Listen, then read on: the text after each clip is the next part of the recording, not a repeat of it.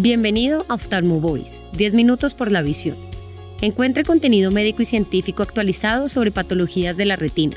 Recuerde que la información compartida en este podcast está dirigida exclusivamente a profesionales de la salud. Comencemos con nuestro podcast de hoy. Nuestro invitado, el doctor Hugo Ocampo, retinólogo en la Clínica de Oftalmología de Cali, nos hablará en su entrevista sobre por qué son importantes los esquemas de tratamiento en retina. ¿Cuáles son los esquemas de tratamiento antifactor de crecimiento endotelial vascular en patologías de retina? Hay que empezar mencionando qué es el VGF. El VGF son los factores de crecimiento vascular endotelial, una de muchas proteínas que producen en varias partes del cuerpo y entre ellas la retina la generación de vasos anormales que sangran muy fácilmente y que crecen sin control. Esto genera algunas enfermedades o es la productora de algunas enfermedades, por ejemplo, la degeneración macular asociada a la edad tipo húmedo, en retinopatías diabéticas proliferativas, en oclusiones vasculares de la retina y en retinopatía en prematuro, este anti-VGF tiene un mecanismo de acción importante porque bloquea justamente el VGF. Ahora, ¿por qué existen esquemas de tratamiento? Porque se ha visto con la experiencia desde más o menos el 2006 que empezaron estos tratamientos en la época de, retina que cuando inyectábamos los anti-VEGF efectivamente lográbamos mejorar el efecto dañino que generaba a expensas de bloquear el VEGF, pero el VEGF se sigue produciendo por múltiples vías. Todavía no es claro en degeneración macular húmeda por qué se sigue produciendo, pero por ejemplo en diabetes proliferativa, en oclusiones vasculares isquémicas, es justamente eso, la isquemia, lo que produce la generación de VGF y el VGF produce nuevos vasos. En otras palabras, cuando yo, inyecto un anti-VGF, no bloqueo totalmente y de forma permanente el efecto de los VGF en la retina. Necesito volver a inyectar en la medida que el VGF se sigue produciendo.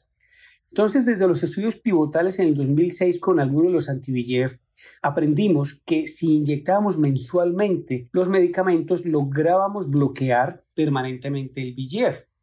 Y esto, pues obviamente es muy costoso porque implica la aplicación al mes, como se empezó al principio, de estos medicamentos para lograr el efecto deseado. De tal forma que a partir de los estudios pivotales, los estudios de investigación clínicamente controlados, cuando se inyectaba una dosis mensual, lográbamos mantener el efecto bloqueado totalmente. Si eso lo llevábamos a la práctica clínica, iba a ser muy costoso que a los pacientes les pusiéramos una inyección mensual durante dos años. Eso implicaría 24 inyecciones por ojo, lo cual implica un gasto muy alto cuando multiplicamos todos los pacientes que a nivel del mundo pueden tener, en el caso concreto, degeneración macular asociada a la edad de tipo húmedo. Entonces empezaron los investigadores a ver cómo podían empezar a espaciar los medicamentos de tal forma que no perdiera el efecto, pero que no se inyectara cada mes para poder abaratar el costo del tratamiento. Y empezaron varios esquemas de los cuales hay que resaltar el PRN o prorenata o tratamiento según necesidad, donde básicamente se hacía un seguimiento clínico al paciente y se le realizaba una tomografía y con los resultados de la tomografía y con los resultados de la agudeza visual del aspecto clínico se definía cuándo volver a inyectar. Este es un tratamiento que llamamos de tipo reactivo porque se aplica cuando el paciente, una vez estable, volvía a presentar síntomas nuevamente de actividad de membrana.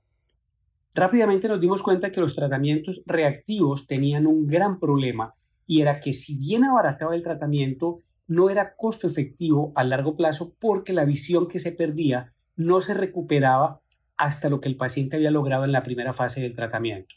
Y empezaron a buscar otras alternativas y aparece el treat and extend. El treat and extend o tratar y extender significa básicamente que yo trato de forma proactiva, no espero a que haya una recaída, sino que me anticipo a la probabilidad de reacción de recaída de la enfermedad pero podría ir extendiendo la dosis del medicamento de acuerdo a la vida media. Y ahí empiezan a verse unos cambios importantes de acuerdo al tipo de medicamento con los esquemas de treat extend.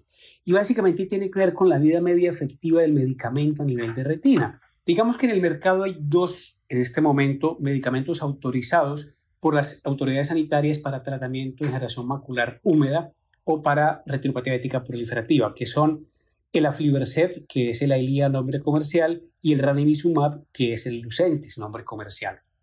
¿Qué han encontrado? Que el tiempo de vida media efectiva del ranibizumab es de 36.5 días más o menos, mientras que el tiempo medio del aflibercept es 78.1 días. Es decir, casi que duplica el tiempo de vida media efectiva uno al otro. Y eso tiene una importancia muy grande en el momento en que decidimos realizar un tratamiento de treat and extend.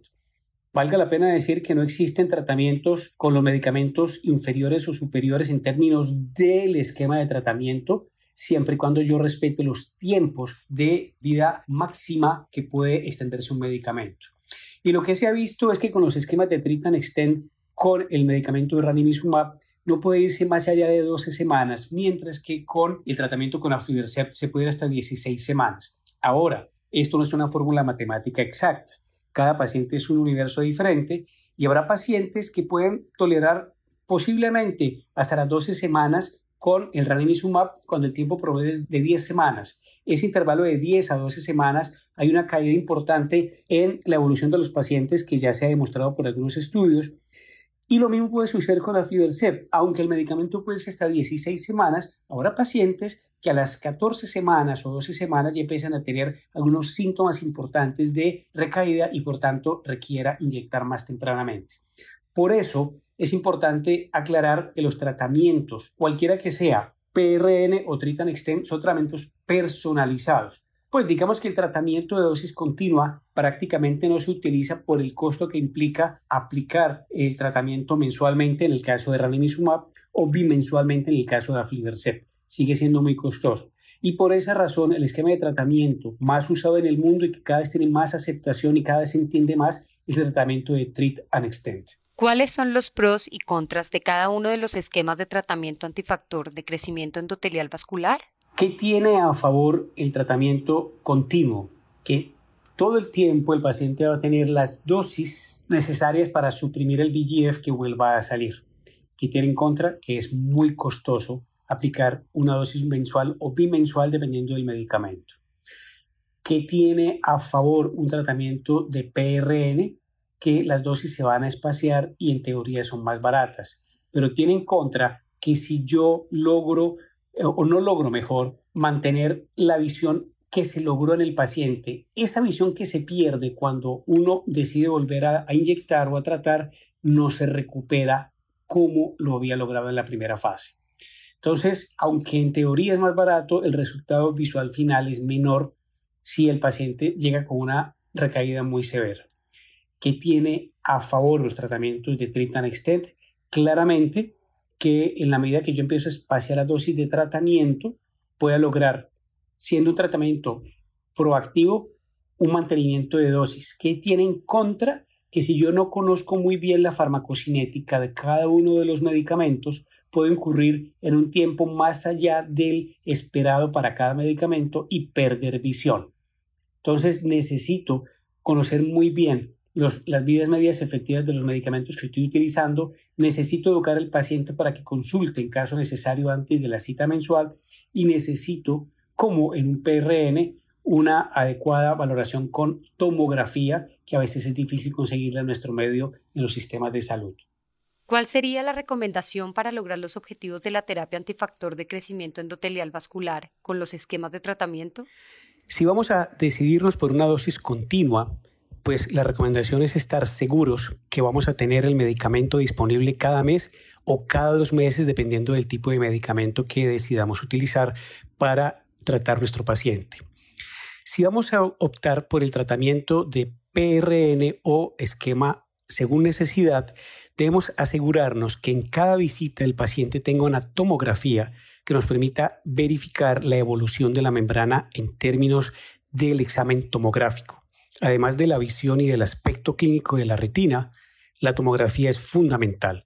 Como este es un esquema reactivo, lo que se supone es que trataríamos al paciente cuando haya nuevamente eh, criterios de reaplicación. Por ejemplo, disminución de la visión, sangrado y o presencia de nuevas alteraciones en la tomografía.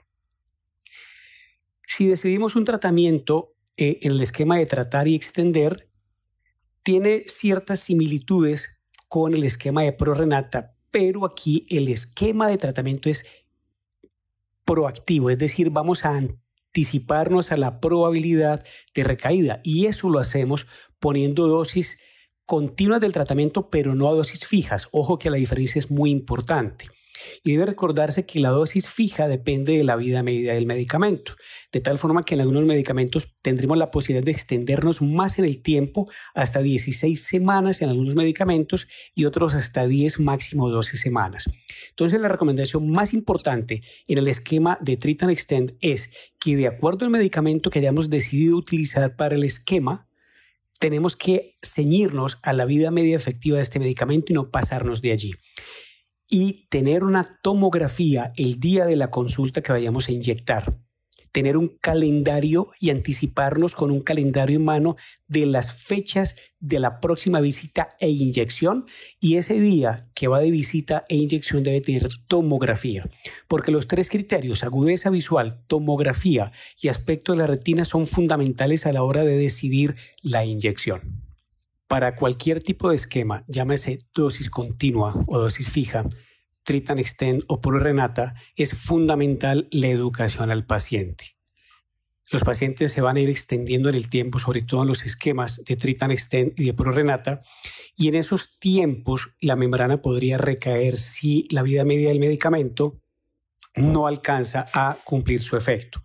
Por tal razón es fundamental educar al paciente en el autochequeo diario de cada ojo por separado.